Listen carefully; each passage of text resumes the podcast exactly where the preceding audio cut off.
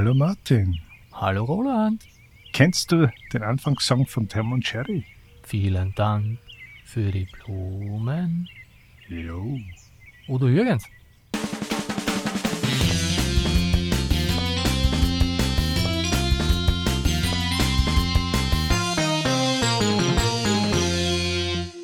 Hallo und herzlich willkommen beim Solo-Spieletreff. Hier sind wieder Roland und Martin. Herzlich willkommen. Das ist jetzt Folge 16. Ja, ich sehe, du hast mir eine wunderschöne Blume mitgebracht, eine Gardinie. Dafür habe ich auch was für dich. Ah, eine Ringelblume. Sehr schön. Nur für dich. Ich danke dir.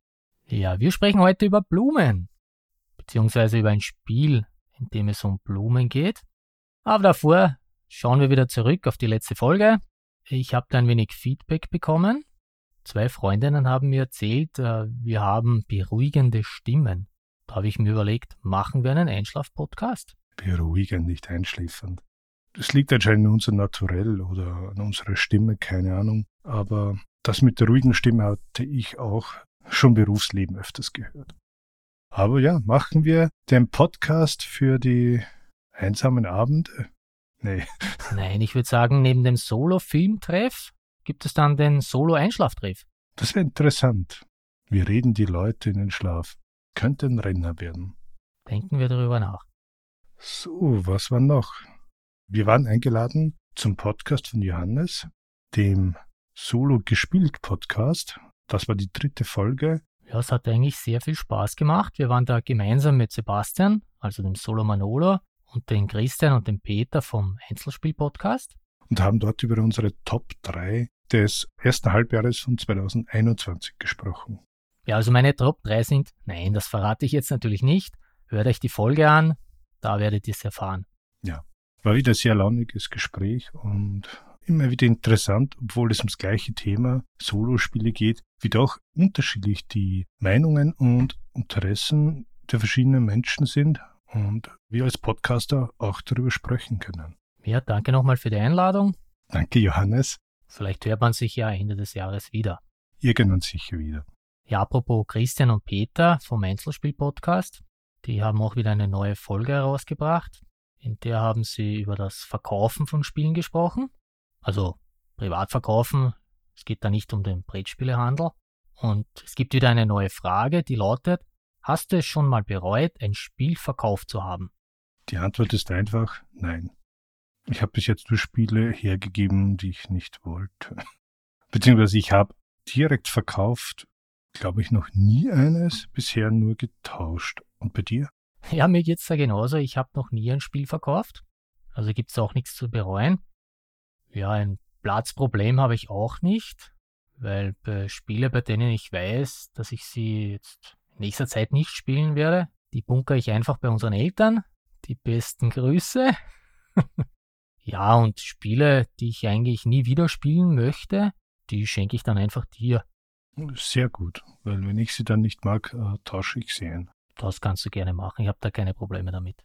Nein, momentan habe ich nur vor, die Kinderspiele zu verkaufen. Also für die, nicht bis sechs Jahre, fünf Jahre. Die nehmen schon Platz weg und wird auch in den nächsten 20 Jahren niemand spielen. Die versuche ich ja zu verkaufen. Aus meiner Sammlung bisher habe ich ein paar weggetauscht das werde ich, glaube ich, auch weiterhin zur Hand haben. Naja, vielleicht greifst du dann im hohen Alter wieder zu den Kinderspielen zurück. Äh, glaube ich nicht, weil Tier auf Tier oder so wird im hohen Alter schwieriger. Stapel mal Holzfiguren mit zittrigen Händen. Ja, dann nehme ich lieber die Karten- und Würfelspiele. Genau. Etwas ähnliches aber auch zum Thema passend war. Gestern ist der Kickstarter zu The Witcher Old World ausgelaufen. Du wirst wahrscheinlich davon gehört haben. Ja, ich habe lange überlegt, ob ich da mitmachen soll. Ich habe mich dann aber im Endeffekt dagegen entschieden. Ich hatte für mich auch mich dann dagegen entschieden, aber mit einem Freund da beschlossen, es gemeinsam zu becken. Das heißt, jeder zahlt die Hälfte. Über einen Solo-Modus ist ja nicht so viel bekannt. Ja, wir kaufen es mal gemeinsam, probieren es auf der Con oder gemeinsam zu spielen. Dann hat es jeder eine Zeit lang einzeln und dann schenke ich ihm meinen Anteil. Ich denke mal, dadurch, dass das auch so geschichtenbasierend ist, wie zum Beispiel Tainted Grail, wird wahrscheinlich der Wiederspielwert dann auch eher gering werden. Ja, stimmt, das ist ein Argument. Das gleiche Problem hatten wir auch mit Detective City of Angels. Oder haben. Habt ihr das auch gemeinsam? Nein, das ist allein von mir gekauft worden. Aber ich denke mir, wenn ich es einmal, vielleicht ein zweites Mal durchgespielt habe, du kennst dann die Fälle und wenn du das in deiner, sag mal, Stammspielerunde gespielt hast, ich glaube, ich würde es dann oder werde es dann wahrscheinlich auch loswerden. Ja, das habe ich auch schon überlegt, was ich dann mache, wenn ich die neuen Fälle durchgespielt habe. Aber dann ist mir eingefallen, ich habe ja die Neuauflage von Sherlock Holmes letztes Jahr wieder begonnen. Ich hatte zwar ein paar ja, Erinnerungen, leichte Erinnerungen irgendwo ganz hinten, aber ich hatte ehrlich gesagt null Ahnung, äh, um was es im Fall geht, beziehungsweise wer der Täter ist. Also nach 20 Jahren konnte ich das jetzt wieder spielen. So gesehen macht es wieder Sinn. Wenn du genügend große äh, Spielesammlung hast, wird sich das ausgehen, ja? Ja, mit so einem Goldfischgehirn ist das überhaupt kein Problem. Nein, ich habe jetzt schon, ich glaube, zwei oder dreimal mitgemacht auf Boardgame Geek bei so einem Math Trade, wo du bestimmte Listen ausgibst, welche Spiele du loswerden würdest. Und das machen andere Benutzer auch. Und aus denen suchst du dir dann aus, was du gerne hättest. Und durch einen Algorithmus wird dann äh, bestimmt, was du für dein Spiel erhalten kannst. Und es kann eben so sein, dass nicht der Direkttausch ist. Zum Beispiel, ich möchte das von Person B haben, aber Person B nicht das von mir.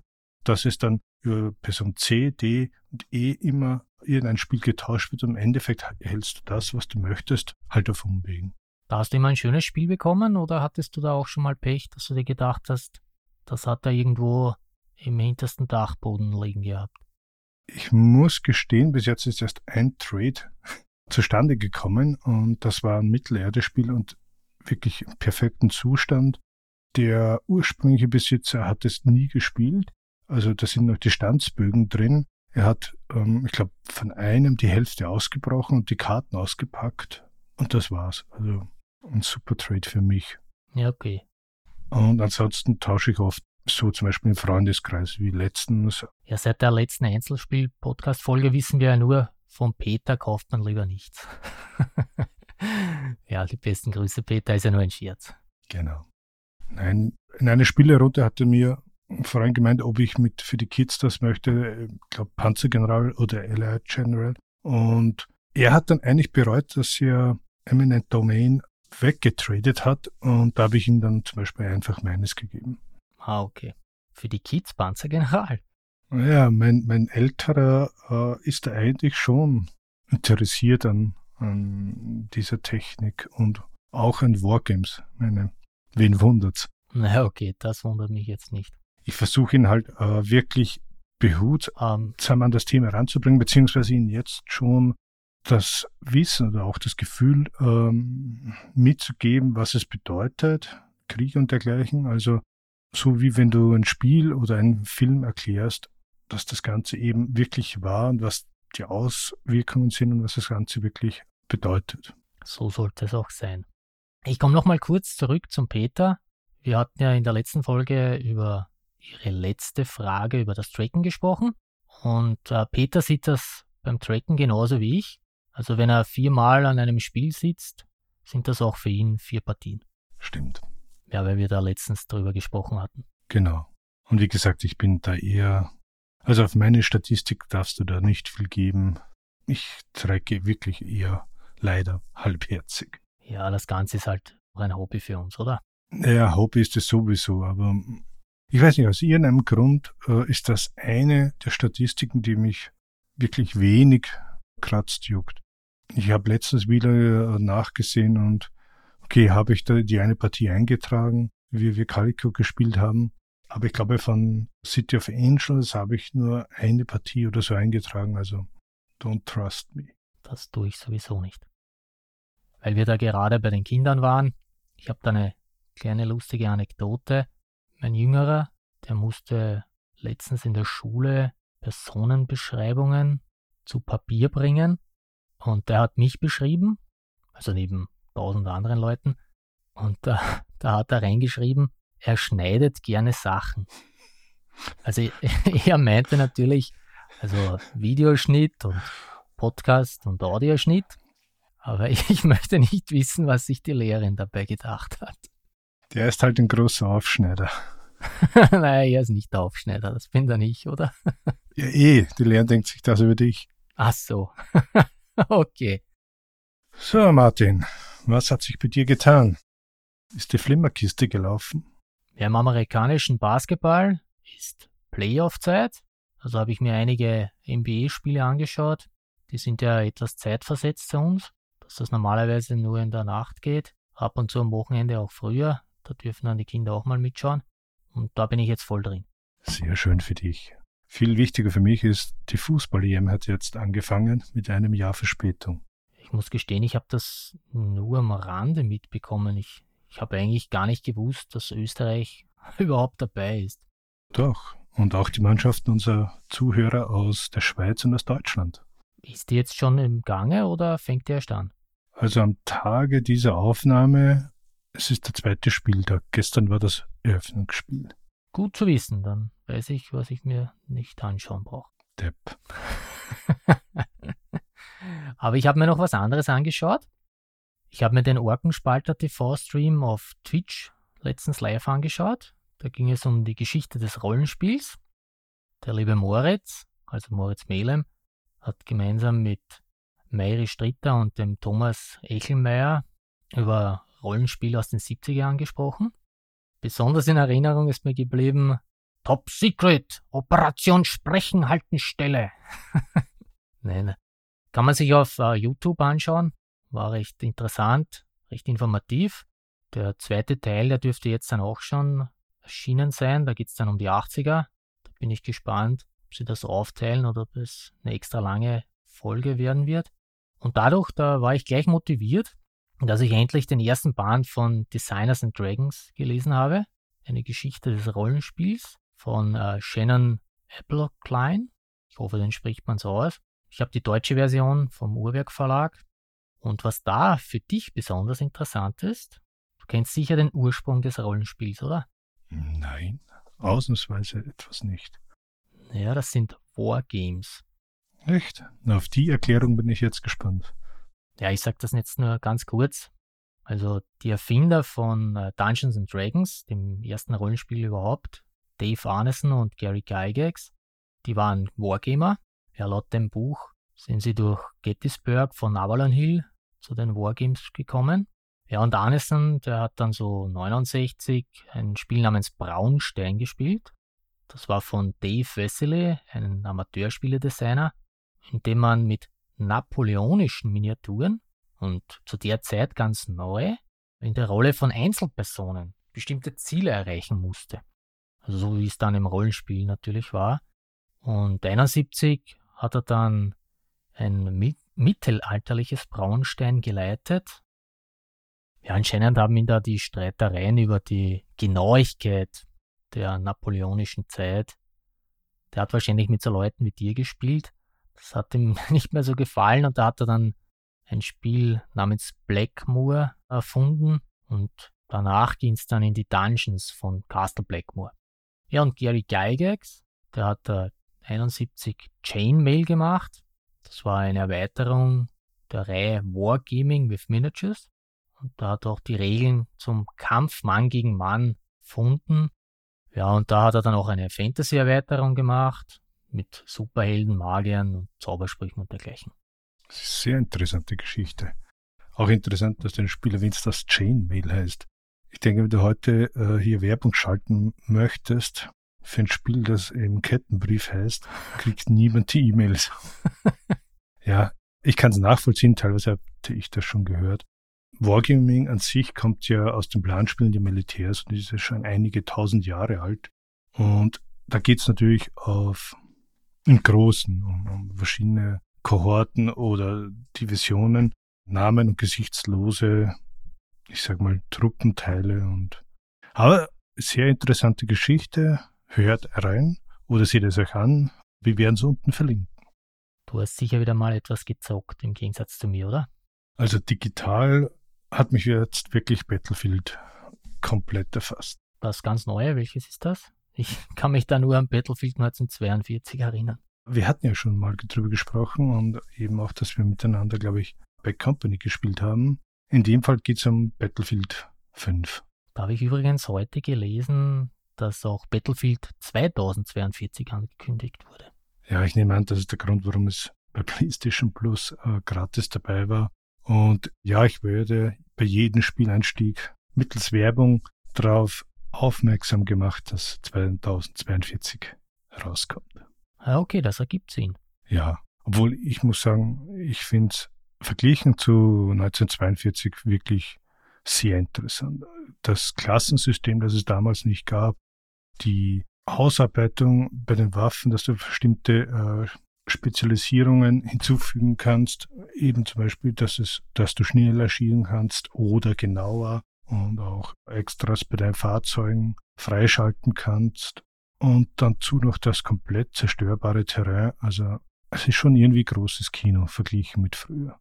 Wenn du jetzt so ein Dorf hattest, früher konntest du eine Atombombe draufschmeißen, das hat noch bei Spielende genauso ausgesehen. Und jetzt äh, werden ganze Stadtteile zerlegt. Mit Surroundanlage, super Sache. Sonst hast du nichts mehr gespielt. Ansonsten ist die Frage, digital oder analog. Ich gebe es mal zu digital. Hat mich ein Freund, ein Freund ist gut, Thomas, ermuntert, dass ich mir auch einen Account auf Boardgame Arena zulege. Und dort kann man eben Spiele quasi in Echtzeit spielen. Und er hat da Bezug genommen auf eine unserer Folgen, Anak, dass es das dort gäbe und äh, er mir die Regeln erklärt und wir gemeinsam eine Runde spielen könnten. Ja, ich mag das Brettspiel, hab's aber leider noch immer nicht geschafft, die Solo-Kampagne zu spielen. Die soll ja auch auf Deutsch kommen. Bin ich schon sehr gespannt. Und wie gefällt dir das Spiel? Mir gefällt es sehr. Ja, du musst auf der einen Seite entscheiden, auf was du gehst, mehr Karten oder rechts in der Leiste, dass du schneller steigst oder magst du mehr Expeditionen. Was mir eher weniger gefallen hat, oder weniger gefallen ist gut, für mich ist das eines der Spiele, wo ich sage, okay, man fängt an und eigentlich müsste man zur Mitte abbrechen und nochmals neu anfangen. Weil es dauert, bis du wirklich die Regeln verinnerlichst und aufs Brett bringen kannst. Ah, okay, du meinst bei der bei der ersten, bei der allerersten Partie. Genau. Dass du das mit dem, diese zwei Zeichen, die du hast, eben. Du meinst die Lupe und das Buch. Also wie du das richtig einsetzt und damit du weiterkommst und dieser Hauptmechanismus, denn du hast ja nur eine bestimmte Anzahl an Karten und dass es eigentlich sehr wichtig ist, dass du Artefakte oder dergleichen holst, die es dir erlauben, aus dem Nachziehstapel wieder Karten aufzunehmen, sodass du nicht leer läufst. Und diesen Mechanismus, glaube ich, muss man erst einmal verinnerlichen, weil sonst ist man hoffnungslos verloren. Ja, in, es gibt ja eine Solo-Manolo-Folge dazu, wo der Sebastian mit Peter darüber spricht und da haben sie das richtig erwähnt. Also ich war da auch ein bisschen fehlgeleitet ähm, mit dem Indiana Jones Vergleich. Also das stimmt auf keinen Fall, aber sonst mag ich das Spiel eigentlich schon sehr gerne. Vom Setting würde ich es nicht mal so als fehlgeleitet nennen. Ja, vielleicht auch so, dass du die böse Konkurrenz mehr spielst, also das Ganze fast industriell ist, aber Indiana Jones mäßig hast du sogar ja ein paar Ausrüstungsgegenstände, Peitsche, Hut. Ja. Und ansonsten habe ich noch gestern mit ihm zwei Partien Dungeon Roll probiert. Weiß nicht, ob du das kennst. Nein, das sagt mir jetzt überhaupt nichts. Roller, gibt's da einen Würfel oder? Ja, also ein reines Würfelspiel im Prinzip. Du hast auf der einen Seite, ich sag mal, deine Würfel. Das sind Symbole für Magier, Kämpfer, Kleriker, Champion und Spruchrolle und Dieb. Und auf der anderen Seite hast du die schwarzen Würfel, da sind verschiedene Monster und Drachen abgebildet. Und du kannst dann eben bestimmte Gegnerwürfel durch deine eigenen Würfel besiegen. Am besten ist es natürlich zum Beispiel, du hast einen Priesterwürfel und auf der anderen Seite gibt es jetzt drei Skelette, dann könntest du gleich drei mit einem besiegen und so kommst du jedes Level weiter, erhältst ab und zu Boni durch Schatzkisten. Interessantes Spiel, halt sehr glückslastig auch, aber würde ich in die Kategorie unseres heutigen Hauptspiels teilweise geben, also klein und einfach. Klein und fein. Und dadurch, dass ich diese Woche eigentlich Urlaub hatte, bin ich auch recht nett zu den analogen Spielen gekommen. Ich hatte jetzt ein zwei Partien von City of Angels gespielt im Solo-Modus. Ich glaube, das hast du ja auch schon. Das heißt, du bist noch immer bei den Grünschnabelfälle. Genau. Und ich bin sogar bei diesem ersten Fall, Einführungsfall, gnadenlos gescheitert. Was ist da passiert? Um nicht zu viel zu spoilern, aber man sollte wirklich nicht einfach leichtfertig, denke ich, sagen, okay, ich habe jetzt einen Mörder, ich denke, ich habe ein Motiv, ich habe eine Waffe, ich löse den Fall. Vielleicht sollte man doch bestimmte Fakten verifizieren und bei den äh, Verdächtigen nachfragen. Okay. Aber auf jeden Fall, wie du schon mal gesagt hast, sehr interessant und probiert es aus, wenn ihr könnt. Ich selbst spiele ja jetzt die Solo-Kampagne einerseits zur eigenen Freude, andererseits werde ich im Juli schon geplant mit Freunden, dass wir es im Sticheln-Modus spielen. Und so bin ich vorbereitet. Ja, da bin ich schon ziemlich gespannt auf deine Eindrücke vom Stichelmodus. Ja, ich hab's noch nicht ganz durch. Ich warte noch immer ein wenig auf die Herausforderung. Ist das überhaupt der Stichelmodus? Ist das der Normalmodus? Ja, der Stichelmodus ist eigentlich der normale Modus, hätte ich gesagt, ja. Man kann ja dann nur variieren, ob man jetzt äh, gegeneinander spielt oder gemeinsam. Ich hatte dir ja die, diesen Text von der englischen Anleitung geschickt, du hast ja die deutsche Version. Und da heißen die Teile wirklich etwas unterschiedlich. Ja, bei Übersetzungen, je nachdem, wer das übersetzt, kommen da ab und zu schon recht lustige Sachen heraus. Sie nannten eine Mücke. Ja, und ansonsten bin ich noch zu Partien Calico oder Calico gekommen. Das, wo man so eine schöne Katze vorne drauf hat. Du hattest ja auch. Hier muss man so eine Steppdecke ich sag mal, puzzeln und fand es ehrlich gesagt sehr interessant. Ja, bei mir hat sich nichts geändert seit meiner Aussage bei Johannes im Solo gespielt. Ich habe es leider noch immer nicht gespielt. Ui, jetzt hast du gespoilert. Autsch. Schäme dich. Ich schäme mich. Sehr gut. Hast du wenigstens noch etwas gespielt oder noch mehr zum Schämen? Na, das Einzige, womit ich gespielt habe, das ist Lego. Ja, eigentlich habe ich nicht damit gespielt. Ich habe den Kindern nur gesagt, welche Teile sie brauchen und wo sie hingesetzt gehören. Sie wollten unbedingt die Apartments von der Fernsehserie Friends aufbauen. Das durfte ich nicht mal selber machen.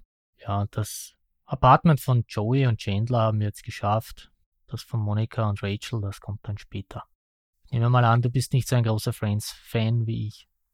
Lass es mich so umschreiben. Ich weiß, dass es die Serie gibt. Ich glaube, die Aniston spielt mit und das war's schon. Also ich kann mit der Serie überhaupt nichts anfangen, hab's auch nie gesehen. Ja, du müsstest ja noch David Schwimmer kennen, von Band of Brothers, da hat er mitgespielt. Stimmt. Ja, und da müsstest du noch kennen den Joey, der spielt ja, oder spielt, der ist jetzt in, na, wie heißt die Autosendung? Ja, der war in den ersten Staffeln der neuen Top Gear. Top Gear, ja. Aber wie heißt der Schauspieler? Matt LeBlanc. Schrecklich, merkt mir überhaupt nichts mehr. Ja, das ist das Schöne an unserem Podcast für die alten Menschen. Ihr, die uns zuhört, ja, auch wir sind alt und vergesslich. Danke. Ja, das äh, Lego-Set, das ist jetzt neu erschienen am 1. Juni. Ich konnte schon ein bisschen vorher bekommen. Aber da habe ich dann gesehen, ich habe auch das Central Perk, also das Kaffeehaus von Friends. Das habe ich mir schon im September 2019 gekauft, wie es neu rausgekommen ist. Das steht noch original verpackt hier rum. Dadurch erhält es den Wert, beziehungsweise wird wahrscheinlich teurer werden. Also wertsteigernd. Ich werde sicher nie verkaufen. Nein, ich habe die Serie eigentlich in den 90ern schon gerne geschaut. Und jetzt vor ein paar Jahren, bis dann auf Netflix neu rauskam, habe ich es dann mit meiner Frau geschaut. Die mag sie auch. Weil du alte Serien erwähnst, ich habe jetzt vor ein paar Tagen zufällig eine Folge von The Fall Guy gesehen. Ein Colt für alle Fälle. Ja, richtig. Es ist eigentlich so, wie wenn du dir jetzt Knight Rider oder die alten MacGyver-Folgen ansiehst. Irgendwie. Ich habe da sogar zwei Staffeln auf DVD rumliegen. Ich, ich weiß nicht warum. Ich glaube, eine habe ich mal um 4 Euro oder so gesehen, darum habe ich es mitgenommen. Von Colt? Ja, die wurde ja neu vertont, aber mit den gleichen Sprechern, soweit ich das mitbekommen habe. Ach so, das wusste ich nicht. Ich weiß, dass es vier Staffeln gab. Ich weiß gar nicht, ob die alle auf DVD erschienen sind, aber ich habe die zweite noch original verpackt umliegen. Ah, sehr gut. Da hatte übrigens äh, der Max das Titellied auf Schallplatte, The Unknown Stuntman. Was ja von Lee Majors direkt gesungen oder geschrieben auch wurde. Ja, das haben wir sicher sehr oft gehört. Muss ich mal fragen, ob die schon komplett zerkratzt ist. Jetzt tauchen wir auf die Jugendsünden. Ja, das ist keine Sünde, der Colt. Vielleicht sollten wir jetzt den Solo-Filmetreff beenden und gehen über zu unserem Hauptspiel. Ja, wir waren jetzt eigentlich im Solo-Serientreff. Aber egal. Ja, unser heutiges Spiel. Eine ganze Franchise. Wir basteln heute Blumengestecke. Sehr schön. Sehr hübsch. Erzähle mehr. Ja, wie du sagst, die Karten sind sehr schön. Ich bin jetzt nicht so der Blumenfreund, aber die gefallen mir trotzdem. Ich habe hier das Spiel von Frosted Games, die deutsche Version. Da ist passenderweise für uns die Solo-Variante gleich dabei. Das war im Original nicht so. Genau, da war es ein eigenes Set-On. Ja, es gibt wieder, so wie bei den Buttonshell-Spielen üblich, 18 Grundkarten. Da sind die Blumen abgebildet. Und für Solospiel gibt es dann noch sechs Extrakarten, wo drauf steht, was man machen muss. Also der Titel ist mal geschickt gesteckt. Stimmt, den, den hatten wir noch gar nicht erwähnt. genau, geschickt gesteckt. Oder aus dem Englischen Tassi-Massi, wie du bereits sagtest, von Vattenschall Games im Original und für den deutschen Markt von Frosted Games aufgelegt. Du hattest es in dieser sechs Spiele Combo. Ja, die Vorbestelleraktion. Ich persönlich bin ja ein im Blumenfragen. Mir gefallen Spiele mit Naturmotiven sehr. Aber erzähl uns mehr über das Spiel. Was ist das Ziel? Man muss den schönsten Blumenstrauß binden. Das erreicht man, indem man von den zwei angebotenen Blumenkarten eine auswählt und diese entweder offen, das wird dann Blumenstrauß genannt, oder verdeckt, sogenannten Erinnerungen, vor sich hinlegt. Das Ganze wird dann Arrangement genannt. Genau, vielleicht hätten wir das auch noch sagen sollen. Diese Tassi-Massi ist eigentlich etwas Englisches und sind diese Blumengestecke, die du in der Hand halten kannst. Äh, anscheinend sind die in England damit äh, zu ihren eigenen Hüten, auch mit so eigenen Blumensträußchen rumgelaufen. Blumensorten bedeuten ja etwas Bestimmtes, wie Veilchen oder dergleichen, das wirst du später erzählen. Ich selbst ja, kenne nur diese Bouquets, die du entweder bei der Hochzeit hast, in weiß oder und rot und schwarz bei der Beerdigung. Ja, lass Blumen sprechen. Das Ziel ist natürlich, die meisten Punkte am Ende zu haben und jede Karte bringt verschiedene Weise Punkte bei der Endwertung. Das ist immer auf der Karte vermerkt. Ich habe hier zum Beispiel einen Punkt für jede Erinnerung oder einen Punkt für jeden Blumenstrauß, also für verdeckt liegende Karten oder offenliegende Karten. Und auch für die unterschiedlichen Farben gibt es zum Beispiel eine Karte, wo man hier Punkte bekommt. Dann gibt es noch Aktionen auf den Karten, wie zum Beispiel wähle die Farbe für diese Orchidee, lila, rosa, rot, gelb oder weiß. Es gibt aber auch Karten, die keinen Effekt haben, dafür haben sie aber Herzen, denn auch pro Herz gibt es einen Punkt.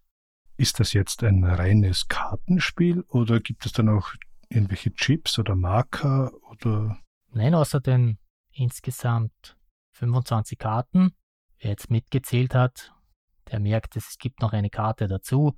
Da ist nur kurz erwähnt ein Glossar und Hilfen. Aber außer den 18 äh, Blumenkarten und den 6 Solokarten ist sonst nichts dabei. Man braucht noch Papier und Bleistift oder Papier und Stift, um sich die Punkte aufzuschreiben. Du hast gerade die sechs Karten mit dem Solo-Modus erwähnt. Ändert sich da was in der Spielweise auch? Ja, hier ändert sich beim Mehrspieler-Modus. Da kann man sich aussuchen, wie man die Karten legt. Also ich mache dir da ein Angebot, lege zwei Karten aus und kann selber wählen, welche ich verdeckt und welche ich offen auslege. Im Solo-Modus wird das durch die Karte vorgegeben. Da steht drauf, wie ich es hinlegen muss. Also das Spielprinzip bleibt also das gleiche. Im Grunde bleibt das Spielprinzip das gleiche, ja. Und wie lange dauert so ein Spiel? Nachdem das Ganze über drei Runden geht, mit jeweils vier Spielzügen, zwischen 15 und 20 Minuten, würde ich sagen. Also du sagtest drei Runden und vier Spielzüge jeweils. Zwölf Aktionen. Ja, wenn ich jetzt richtig gerechnet habe, stimmt das. Gut, und wie ist der Spielaufbau? Ja, du beginnst damit, dass du deine 18 Blumenkarten mischt und einen Stapel bildest, einen verdeckten. Und auch die sechs Solokarten mischst du, bildest einen eigenen Stapel. Dann deckst du eine Solospielkarte auf und machst das darauf abgebildete Angebot. Okay, das heißt, du kannst uns jetzt äh, ganz kurz so einen Spielzug erklären? Genau, also ich heb da eine Karte ab, da ist dann ganz oben, steht auch drauf, Angebot, und da ist abgebildet, wie ich die beiden Karten hinlegen muss. Hier habe ich zum Beispiel eine mit eine offene Karte, eine verdeckte Karte. So lege ich die Karten hin. Ja, und dann wähle ich eine Karte aus von den beiden, ohne mir natürlich die verdeckte anzusehen und schiebe dann der Konkurrentin, weil im Solo-Modus geht es darum, dass gegenüber ein neuer Blumenladen eröffnet hat und ich muss bessere Sträuße als meine Konkurrentin zaubern. Also ich schiebe eine Karte hin und da gibt es noch die Regel, die ist auch auf der Karte vermerkt. Also ich kann mir aus zwei verschiedenen Steckentscheidungen auswählen, wie ich meine Karte hinlege und die vom Gegner. Da habe ich zum Beispiel auf meiner Karte jetzt, die ich vor mir habe, wenn ich meine Karte offen auslege, dann muss ich auch die Karte von der Konkurrentin offen auslegen. Beziehungsweise zweite Variante, wenn ich meine Karte verdeckt auslege, dann muss ich auch die Karte von der Konkurrentin verdeckt auslegen. Das ist halt immer je nach Karte verschieden. Das heißt, der Solo-Modus ist gar nicht so viel anders, als wenn du es mit mehreren menschlichen Spielern spielen würdest, weil da legst du ja auch diese Karten so aus, oder? Ne, Mehrspieler muss ich die Karte immer so in mein Arrangement ziehen, so wie sie ausgelegt war. Das heißt, wenn sie ja da offen lag, muss ich sie auch offen herlegen und wenn sie verdeckt war, dann muss ich sie auch verdeckt auflegen. Es gibt aber auch hier beim Solo-Modus gibt es auch äh, manche Karten, wo man sie genauso auslegen muss, wie sie war. Interessant. Und nach diesen drei Runden äh, wird wahrscheinlich dann gewertet werden. Ne, du wertest nach jeder Runde. Das heißt, wenn du das viermal gemacht hast, also viermal eine Solo-Karte aufgedeckt hast, viermal die zwei Karten hingelegt hast und viermal die Karten genommen hast, dann wertest du schon das erste Mal. Ah, nach jedem Zug wertest du oder nach jedem Runde eigentlich. Nach vier Züge eine Runde und dann eine Wertung und das dreimal hintereinander. Genau. Dazu schiebst du die verdeckten Karten ein wenig herunter, damit du sie natürlich unterscheiden kannst. Drehst sie um, dann führst du noch die Aktionen aus. Auf manchen Blumenkarten sind Aktionen vermerkt, die ich machen kann. Da kannst du dann auswählen, äh, mit welcher Aktion ich anfange. Das heißt, ich muss nicht von links nach rechts und ich muss auch nicht alle Aktionen machen, Ausgenommen, es steht auf der Karte drauf. Wenn da drauf steht, du musst, zum Beispiel bei der Ringelblume, die wir heute schon erwähnt haben, steht drauf, du musst eine Karte in deinem Arrangement wählen und entfernen. Da muss ich es machen. Bei den anderen Aktionen, da kann ich es frei wählen. Dann habe ich eh schon gesagt, für jedes Herz gibt es einen Punkt. Die anderen Punkte sind wie auf den Blumenkarten vermerkt. Die Konkurrentin bekommt äh, extra noch für manche äh, Karten da ist ein Blumensymbol drauf. Ich denke, das ist eine Orchidee. Bekommt sie zwei Punkte. Die Aktion wird aber nicht ausgeführt, also diese Aktion.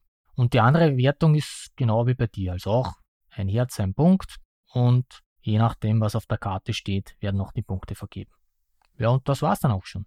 Das klingt interessant. Vor allem der Atommechanismus scheint hier nicht extra schwierig zu sein und das Spiel komplett zu zerlegen, sondern einfach zusätzlich etwas. Nein, der ist wirklich sehr simpel. Was man noch beachten muss, nach der ersten Runde mischt man die vier Blumenkarten der Gegnerin und wählt eine zufällig aus, die man schon als Blumenstrauß, also offen in das Arrangement, die Auslage von der Gegnerin legt. Und dann nach der zweiten Runde hat sie dann schon fünf Blumenkarten liegen. Du hast noch immer vier. Und nach der Runde mischt man wieder die fünf Karten und legt dann zwei offen aus.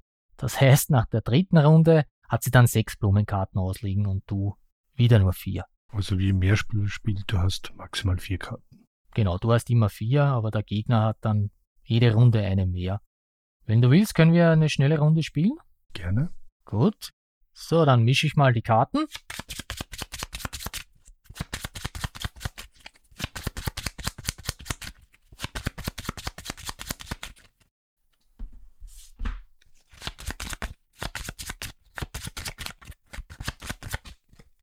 Es kann losgehen.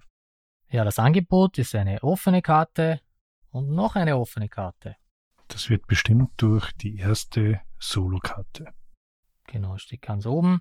Ich habe hier das Pfeilchen, ein Punkt für jede deiner lila Karten inklusive dieser und die rosa Rose, ein Punkt für jede deiner rosa Karten inklusive dieser. Das heißt, es ist jetzt ein Glücksspiel, ob ich hoffe, dass lila Karten oder rosa Karten kommen werden. Genau, das kannst du jetzt natürlich noch nicht wissen.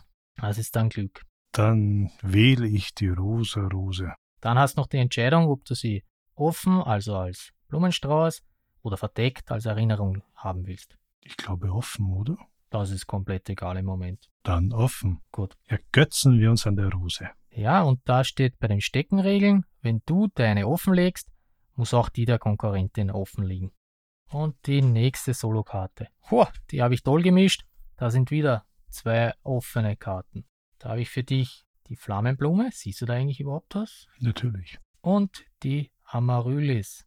In dem Fall ist ja die Flammenblume auch rosa. Dann denke ich, würde ich diese nehmen. Genau, die würde dir dann zwei Herzen AC und die rosane dazu. Dann würde sie drei Punkte bringen. Egal, ob ich sie jetzt offen oder verdeckt nehme.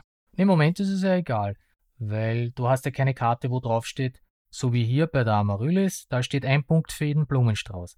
Wenn du die nimmst und als Blumenstrauß hinlegst, dann hättest du dann zwei Punkte. Einmal für die Rosa Rose und einmal für die Amaryllis. Da musst du natürlich auch für den Gegner schauen, dass er jetzt, wenn du ihm diese Karte gibst, dass er so wenige Blumensträuße wie möglich hat. Ach so, da wäre es also besser, wenn ich sie versteckt nehme. Genau. Da bist du jetzt wieder. Jetzt haben wir nämlich die Steckenregeln auch. Du darfst sie nur verdeckt legen, deine Karten. Okay. Ich bleibe bei der Flammenblume verdeckt. Ja, du kannst sie nur verdeckt, die bringt dir dann zwei Herzen. Und logischerweise, wie legst du denn die Karte von deiner Gegnerin? Du kannst nämlich den Gegner kannst du entweder offen oder verdeckt legen. Die lege ich auch verdeckt. Naja, ist natürlich am intelligentesten, weil die kriegt einen Punkt für jeden Blumenstrauß. Die nächste Solokarte, diesmal eine offene Karte, eine verdeckte. Die offene ist die Orchidee, die bekommt ein Herz und es gibt noch die Aktion, wähle die Farbe für diese Orchideen. Ja, dann würde ich doch die Orchidee nehmen und sagen, sie ist rosa. Zum Beispiel könntest du das machen, ja? Ich mach's, ich mach's.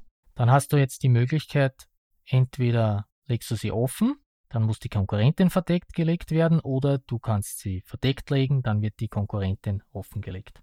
Ich nehme es mir offen. Wäre es sich intelligenter, weil dann legst du die vom Gegner verdeckt und die bekommt ja für jeden Blumenstrauß einen Punkt. So, und dann sind wir schon bei der vierten Karte. Das Angebot ist wieder eine offene Karte, eine verdeckte. Die offene ist die Gardinie. Da gibt es einen Punkt für jede Erinnerung. Die verdeckte wissen wir natürlich nicht. In dem Fall nehme ich jetzt die verdeckte. Die verdeckte Karte. Die ist eine rote Tulpe. Ein Punkt für jede deiner roten Karten inklusive dieser. Griff ins Klo. Ja, kann man nicht wissen, war ein Griff ins Klo. Jetzt kannst du noch wählen, wenn du sie offenlegst, dann wird auch die Karte der Konkurrentin offengelegt. Wenn du sie verdeckt legst, dann auch die der Konkurrentin verdeckt. Ich nehme sie mir verdeckt. Ja, in dem Fall ist es eigentlich egal, weil ich glaube, die hat ja, wenn ich mich jetzt richtig erinnere, hatte ja schon eine Karte, wo es für jeden Strauß einen Punkt gibt. Und jetzt gibt es auch für jede Erinnerung einen Punkt. Das war's auch schon. Die erste Zwischenwertung, oder? Richtig, die erste Wertung. Du hast, ja, die eine Aktion haben wir schon gesagt. Du kannst die Farbe wählen. Da willst du dann rosa nehmen, hast du ja gemeint. Sonst hast du keine Aktionen. Dann rechnen wir zuerst die Herzen. Du hast drei Herzen. Dann haben wir einen Punkt für jede deiner rosa Karten, inklusive dieser.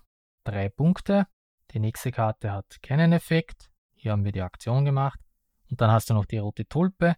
Ein Punkt. Für jede deiner roten Karten inklusive dieser ist auch ein Punkt. Sind, nach Adam Riese, wenn ich mich nicht verzählt habe, sieben Punkte. Sehr gut gerechnet. Ich hoffe, du notierst das. Ja. Dann nehmen wir die Karten der Gegnerin. Die Gegnerin hat das Löwenmäulchen. Da ist die kleine Blume, die Orchidee, verzeichnet. Das heißt, sie hat schon mal zwei Punkte. Bei den Herzen hast du Glück. Da ist nur ein Herz, auch auf dem Löwenmäulchen. Sind wir bei drei Punkten. Dann haben wir hier einen Punkt für jede deiner lila Karten, inklusive dieser. Zwei lila hast du. Ja, ich nicht. Äh, zwei lila hat die Konkurrentin. Sind wir jetzt bei drei, fünf Punkte. Dann haben wir einen Punkt für jeden Blumenstrauß. Ein Blumenstrauß hat sie. Sind wir bei sechs Punkten. Und der letzten Karte ist dann noch ein Punkt für jede Erinnerung. Das ist schlecht. Sie hat drei Erinnerungen. Sind wir, wenn ich nicht verrechnet habe, bei neun Punkten. Leider ja. So, die erste Runde ist vorbei. Und wie ich vorher gesagt habe, ich muss die vier Karten der Gegnerin mischen und lege dann schon eine offen hin. So, ich habe das Pfeilchen. Ein Punkt für jede deiner lila Karten inklusive dieser. Dann mische ich wieder alle anderen Karten.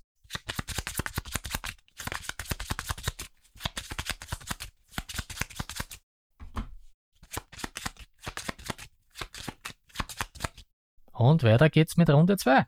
So, das Angebot sind wieder eine offene und eine verdeckte Karte. Die offene Karte ist die Camelie. Die hat nur ein Herz, keinen Effekt. Ich nehme mir die verdeckte Karte. Die verdeckte Karte ist eine Nelke. Ein Punkt für jede unterschiedliche Farbe in deinem Arrangement. Das kannst du noch auswählen. Möchtest du es offen oder verdeckt? Arrangement sind die aufgedeckten Karten. Nein, Arrangement ist das Ganze, deine ganze Auslage. Ah. Die offenen sind die Blumensträuße. Laut den Steckregeln, wenn du deine offen legst, wird die von der Konkurrentin verdeckt gelegt. Legst du deine verdeckt, wird die von der Konkurrentin offen hingelegt. Ja, dann nehme ich sie verdeckt. Verdeckt? Moment, das ist egal. Da wissen wir noch nicht mehr. Das heißt, die Gegnerin hat jetzt schon zwei Punkte. Und weiter geht es. Äh, Warum hat die Gegnerin zwei Punkte? Einmal für das Pfeilchen, da gibt es einen Punkt für jede lila Karte. Und einmal hat sie ein Herz bei der Kam Kamelie. Unser Angebot sind zwei offene Karten. Ich habe hier die Pfingstrose, die hat ein Herz und zwei Punkte, wenn du genau zwei Blumensträuße hast, was im Moment der Fall ist, zum Beispiel beim Gegner, bei der Gegnerin. Und die zweite Karte ist das Gänseblümchen. Ein Punkt für jede andere Karte in deinem Arrangement ohne Herz. Du hast eine Karte ohne Herz im Moment, das ist die Nelke. Ich würde mir trotzdem die Rose nehmen. Die Pfingstrose. Nur kurz bevor du das magst, die Steckregeln sagen, dass du nur verdeckt legen darfst. Und da zählt dann das Herz nicht. Das Herz zählt immer. Aber nur wenn du nicht schaffst, dass du dann jetzt zwei Blumensträuße auslegst, dann bekommst du nur die zwei Punkte nicht. Das ist das Einzige. Ach so, nee. Jetzt könntest du überlegen und sagen, die Gegnerin hat jetzt schon zwei Sträuße ausliegen. Wenn ich ihr den, weil der kannst du nämlich die Karte offen hinlegen, dann kriegt sie auf keinen Fall die zwei Punkte, aber das Herz wird sie halt bekommen. Ich mag trotzdem die Rose. Ja, du darfst sie nur verdeckt legen. Und wie möchtest du die Konkurrentin legen? Offen oder verdeckt? Im Moment hat sie keine Karte, die irgendwas bringt oder irgendwas. Ich glaube, die zwei sind schon offen, oder? Die zwei liegen offen, Also nehmen wir diese verdeckt. die verdeckt. Gut. Dann haben wir die dritte. Wieder ein Angebot. Wieder zwei offene Karten. Die Hyazinthe. Drei Punkte, wenn keine Herzen in deinem Arrangement sind. Also im Moment hast du das. Oh, nein, hast du nicht, Entschuldigung. Du hast ja die Pfingstrose genommen. Genau. Die zweite ist die Ringelblume. Da ist dann die Aktion, dass du eine Karte von deinem Arrangement äh, entfernen musst. Die bringt zwar zwei Punkte, ist aber eine orange Karte und orange hätte ich schon. Schwierig. Ähm, ich entscheide mich für die Hyazinthe. Hyazinthe. Du kannst jetzt auswählen, ob du sie offen oder verdeckt legen willst. Und die Gegnerin wird dann auch, so wie du, entweder offen oder verdeckt legen müssen. Ich glaube, da wäre verdeckt besser, oder? Im Moment ist das, glaube ich, komplett egal. Also, die Hyazinthe möchtest du verdeckt legen. Probieren wir es, ja. Und dann kriegt die Gegnerin die Ringelblume auch verdeckt. Und wir sind schon bei der vierten und letzten. Das Angebot ist eine offene Karte, rosa Rittersporen. Da ist die Aktion, decke die zwei obersten Karten des Nachziehstapels auf. Tausche eine dieser Karten mit einer deiner Karten in deinem Arrangement. Das heißt, du kannst dann am Ende zwei Karten abheben und kannst da dann aussuchen, eine von den zwei Karten, wenn du willst, und gegen eine von deinen Karten tauschen. Da könntest du dann zum Beispiel nachher, weil du hast ja die Pfingstrose und die bringt dann nur zwei Punkte, wenn du genau zwei Blumensträuße hast. Die könntest du zum Beispiel dann tauschen. Man kann aber auch den rosa Ritterspuren tauschen. Das geht auch. So, und eine zweite Karte, die verdeckt ist. Ja, ich glaube, der Rittersporn klingt komisch, aber ich nehme es. Gut. Vorher muss ich noch laut der Solokarte eine Karte vom Nachziehstapel offen ablegen. Das wäre die rote Tulpe. Ein Punkt für jede deiner roten Karten inklusive dieser. Die ist weg. Für immer, Nein, nur für diese Runde hier. die schon vorbei ist. Die jetzt schon vorbei ist, richtig. Also du willst den rosa Rittersporn. Du kannst jetzt aussuchen, verdeckt oder offen. Offen? Gut. Ja, im Grunde ist es jetzt eigentlich komplett wurscht. Und bei der Konkurrentin steht, Deine Konkurrentin erhält ihre Karte, wie sie gezogen wurde. Das heißt, verdeckt. Passt, dann haben wir die Runde wieder fertig. Und ich kann die Aktion vom Ritterspann nicht nutzen. Jetzt bei der Abrechnung kannst du sie nutzen. Wir haben jetzt drei Erinnerungen und einen Blumenstrauß. Wir machen gleich die Aktion. Zwei Karten aufdecken. Wir haben hier jetzt das Geibblatt. Geißblatt. Ich wollte es gerade sagen. Das Geis.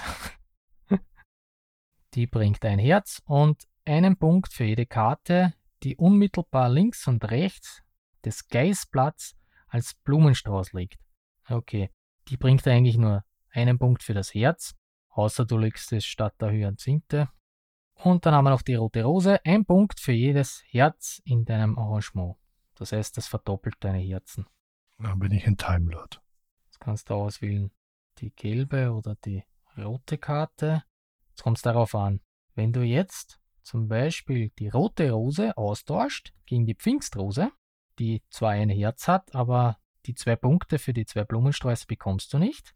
Und bei der Hyazinthe ist es so, dass du drei Punkte kriegst, wenn du keine Herzen in deinem Arrangement hast. Ja, das heißt, wenn du die Pfingstrose ablegst, hast du keine Herzen. Also sollte ich die Pfingst. Ach so. Ja, das ist jetzt die Frage. Die rote Rose bringt dir zwar null Punkte, weil du danach keine Herzen mehr in deinem Arrangement hast, aber du würdest dann drei Punkte bekommen für die Hyazinthe und einen Punkt extra noch für die verschiedenen Farben. Dann will ich es so tun. Gut, dann kommt das Geißblatt weg und die Pfingstrose weg und wir rechnen die Punkte. Ich hoffe, du schreibst wieder mit. Herzen hast du diesmal keine, das heißt, das sind mal null Punkte.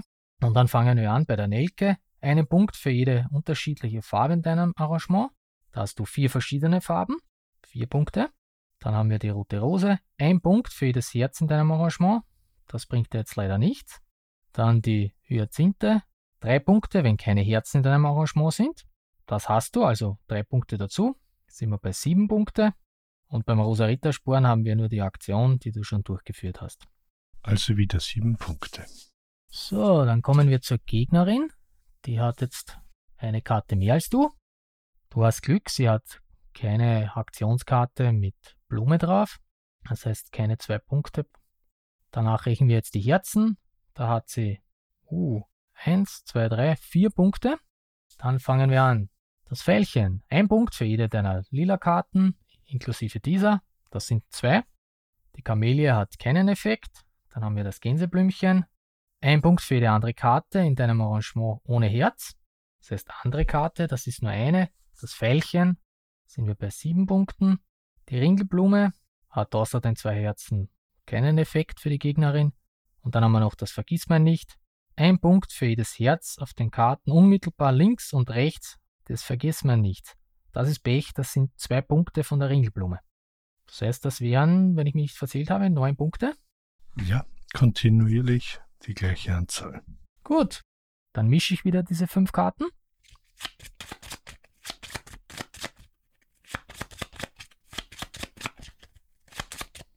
Zieh zwei, vergiss man nicht, das ist gleich ein Herz und ja, ein Punkt für jedes Herz, unmittelbar links und rechts vom Vergissmein nicht. Oh, hast du Glück? Die Kamille hat ein Herz, das heißt, die Gegnerin hat schon von Haus aus drei Punkte. Ein Punkt für das Herz auf dem Vergissmein nicht, ein Punkt für die Kamille und eins, weil sie neben Vergissmein nicht ist. Ich bin Glückspilz. Und ich mische wieder alle Karten.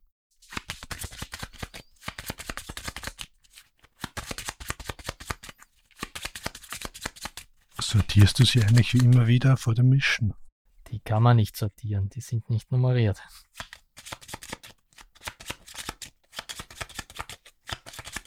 So, dann starten wir die dritte und letzte Runde. Das Angebot. Eine offene und eine verdeckte Karte.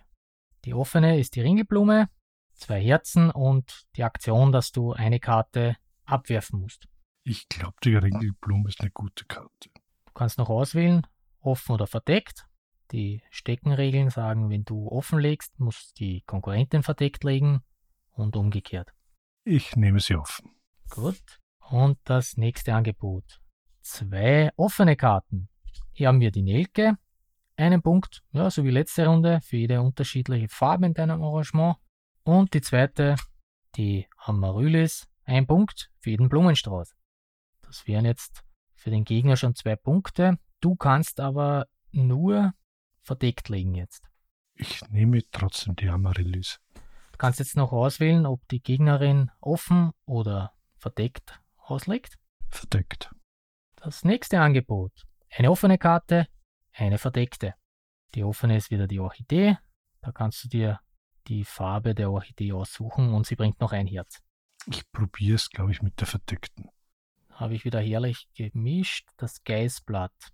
So ein Punkt für jede Karte, die unmittelbar links und rechts des Geißblatts des Blumenstrauß liegt.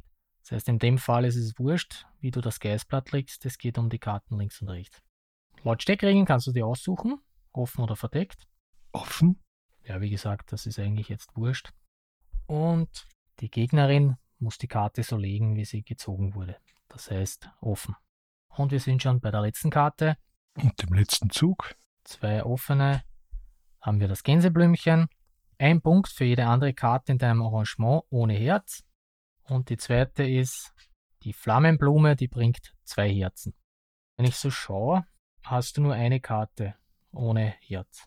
Genau, deshalb denke ich, nehme ich die Flammenblume. Du kannst jetzt noch auswählen, ob du sie offen oder verdeckt legst. Offen. Offen, die Gegnerin muss dann auch offenlegen. Na gut. Und wir sind schon fertig. Sehr schön. Wahrscheinlich, wenn die Abrechnung kommt, nicht, aber. Du musst jetzt die Aktion von der Ringelblume ausführen, das heißt, du musst eine Karte weglegen. Von mir? Ja, das ist jetzt schwer. Wir schauen uns durch. Die Amaryllis, die bringt einen Punkt für jeden Blumenstrauß. Das wären drei Punkte. Dann haben wir das Geißblatt. Das hat ein Herz, das ist ein Punkt. Und einen Punkt für jede Karte, die unmittelbar links und rechts des Geißblatts als Blumenstrauß liegt. Das wäre ein Punkt. Das heißt, das Geißblatt bringt zwei Punkte und die Flammenblume bringt auch zwei Punkte. Also nochmal zur Erinnerung: Amaryllis drei Punkte, Geißblatt, Flammenblume jeweils zwei Punkte. Ich nehme das Geißblatt. So, die kommt weg. Und wir rechnen. Zuerst die Herzen. Das sind zwei bei der Ringelblume und zwei bei der Flammenblume. Das sind vier Punkte. Dann haben wir, ja, da habe ich jetzt einen klassischen Denkfehler gemacht. Natürlich, wenn du eine Karte weglegst, bringt die Amaryllis auch nur mehr zwei Punkte. Ist logisch, ja. sind zwei Punkte für die Blumensträuße. Sind wir bei sechs Punkte und die Flammenblume hat keinen Effekt. Das heißt, es bleiben sechs Punkte. Richtig. Warum habe ich mir dann die eine blöde Blume genommen, wo ich eine Karte weggeben muss? Das weißt nur du. Wahrscheinlich hast du nur die Herzen gesehen. Dann kommen wir zu deiner Gegnerin. Ja, du hast wieder Glück. Die zwei Punkte für die Aktionskarte mit Orchidee, die kleine Orchidee drauf, hat die Gegnerin nicht. Dann zählen wir die Herzen. Eins, zwei, drei Herzen sind drei Punkte. Dann gehen wir durch. Erste Karte vergisst man nicht. Ein Punkt für jedes Herz auf den Karten unmittelbar links und rechts, das vergisst man nicht. Das ist ein Herz, das ist ein Punkt. Jetzt sind wir bei vier. Die nächste Karte, die Camelie, hat keinen Effekt. Dann haben wir das Pfeilchen. Ein Punkt für jede deiner lila Karten inklusive dieser. Das sind zwei Punkte. Vergiss man nicht und Pfeilchen. Sind wir bei sechs Punkte. Die Nelke, einen Punkt für jede unterschiedliche Farbe in deinem Arrangement. Da haben wir lila, rot, gelb und weiß. Vier Punkte sind wir schon bei 10 Punkte. Bei der Orchidee gibt es eine Aktion. Und dann das Gänseblümchen. Ein Punkt für jede andere Karte in deinem Arrangement ohne Herz. Das sind auch zwei, Pfeilchen und Nelke. Das heißt, wir haben jetzt 12 Punkte. Sehr gut gerechnet. Ja, dann kannst du noch zusammenrechnen. Die Gegnerin 40 Punkte, du 5. Fast, also die Gegnerin 30 Punkte und ich 20. Also ein voller Erfolg. Ich habe Problem auch, dass ich die Karten der Gegnerin nicht gesehen habe, aber ich glaube, wir konnten unseren Zuhörern dennoch schön vermitteln, wie so eine Partie läuft. Und ich habe auf die Uhr gesehen, 20 Minuten nicht mal. Viertelstunde. Ja, wie ich schon sagte am Anfang, es ist eigentlich sehr schnell gespielt. Und wir können hier einen neuen Aufruf starten. Wer schafft weniger Punkte als ich? Ja, das kommt immer auf die Karten drauf an. Manchmal hast du Glück, und hast du auch Glück, dass zum Beispiel die Konkurrentin die, sage ich mal, für dich passenden Karten bekommt. Und manchmal hast du als Pech und sie hat zum Beispiel ja, die unterschiedlichen Farben und hat, hat wirklich unterschiedliche Farben oder auch die Karten mit den Farben und hat dann wirklich die gleichen Farben, weil sie zum Beispiel immer verdeckt waren und du hast es gar nicht gesehen. Ganz genau. Die Autorin, Martin, die kennen wir ja doch. Die hatten wir bereits in Folge 3, der Folge zu Flügelschlag.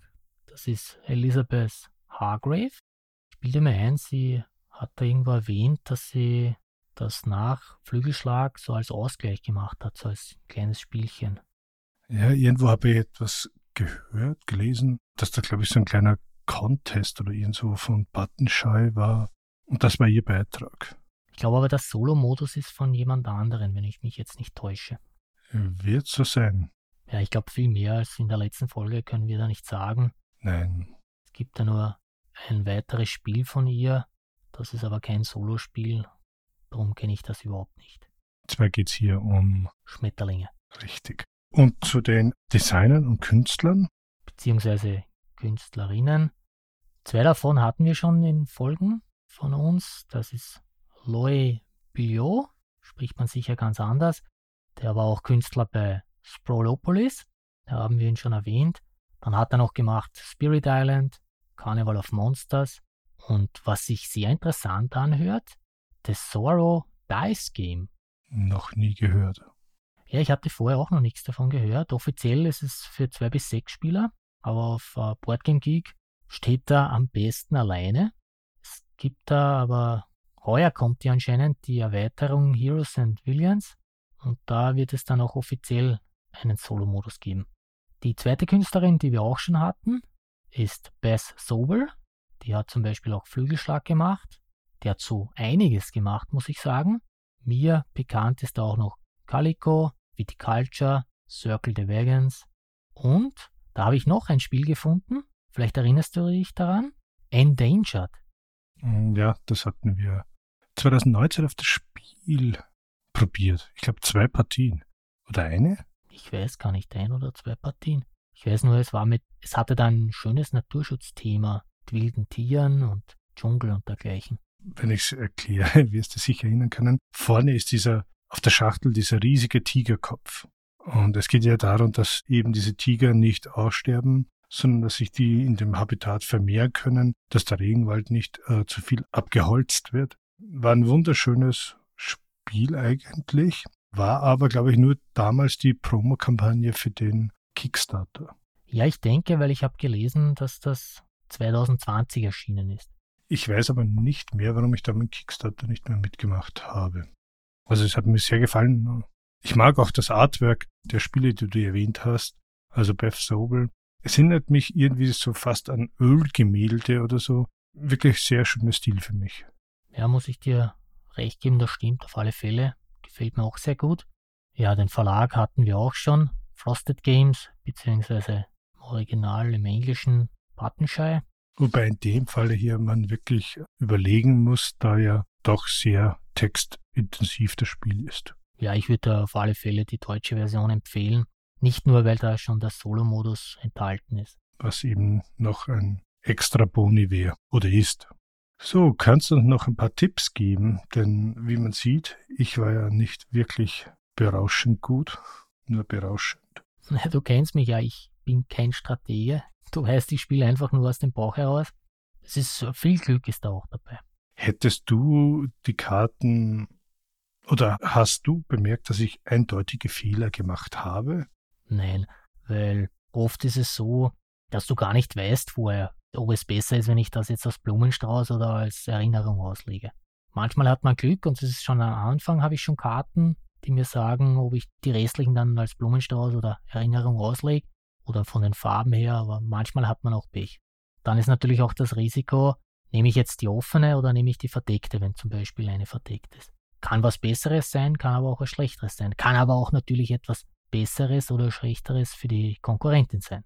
Ja, genau wie du sagst, natürlich kann man hier komplett einfahren. Auf der anderen Seite, bei einer Spielzeit von 10, 15 Minuten, ja, hat man komplett das verkehrte Händchen, macht's auch nichts, denn die Zeit kann man ja dann gleich noch eine Partie spielen. Was eigentlich schon ein Fazit ist. Wie sieht das aus für dich? Ja, hier kann ich eigentlich genau dasselbe wie bei Sprolopolis sagen. Ein wirklich schönes, kleines Spiel für zwischendurch, das man auch wunderbar zu zweit spielen kann.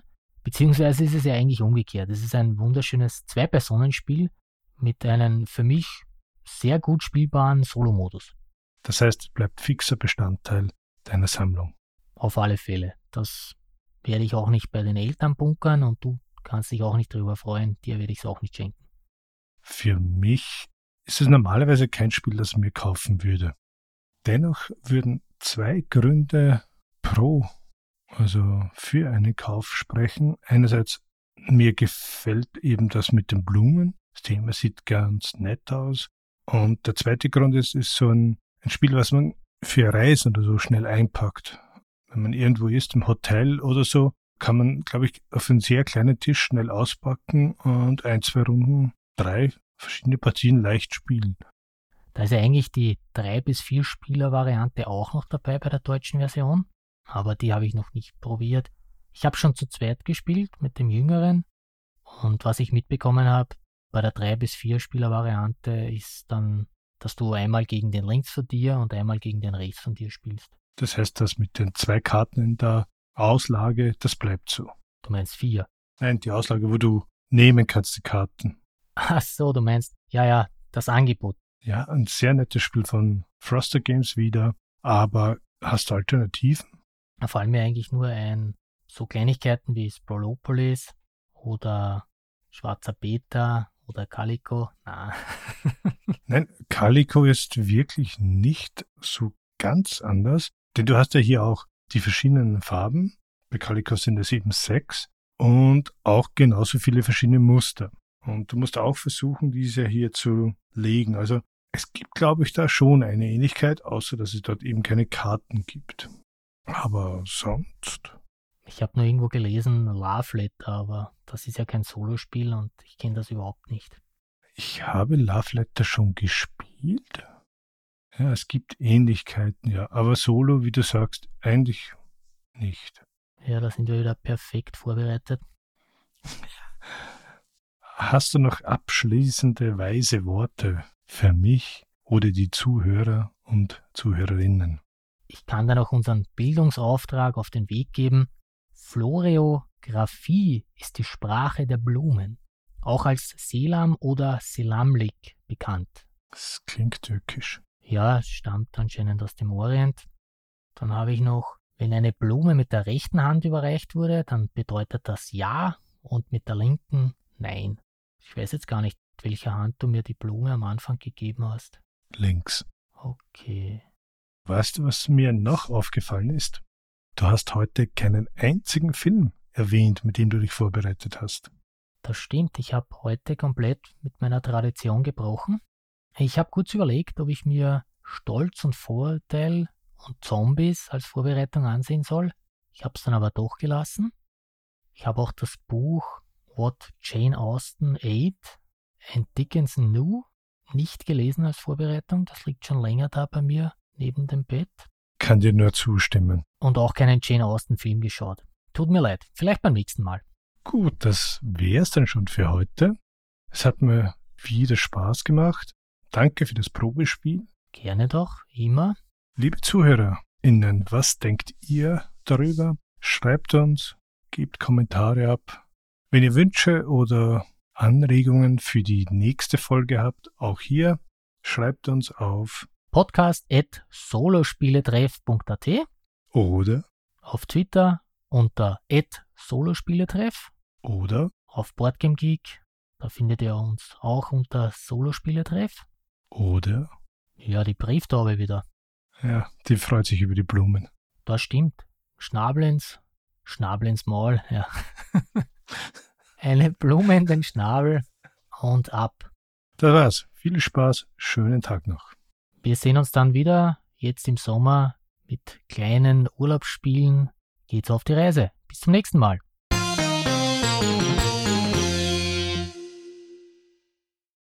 So, und wie viele von diesen Blumen hast du jetzt gekannt? Ja, die Rose, die Orchidee. Nein, das Gänseblümchen kenne ich auch noch. Ah, so, so weiß mit Gelb in der Mitte, wie ein Spiegel. Ja, genau. Ich glaube, ich habe jetzt nur zehn verschiedene Blumen gesehen. Jetzt übertreibst aber. Der Löwenzahn ist ja nicht dabei. Den hätte ich auch noch gekannt. Na gut, dann spielen wir noch eine Runde. Und du überlegst, ob du nicht bei Boardgame Marine einsteigen magst. Warum? Zum gemeinsamen Spiel. Was mit dir soll ich spielen auch noch?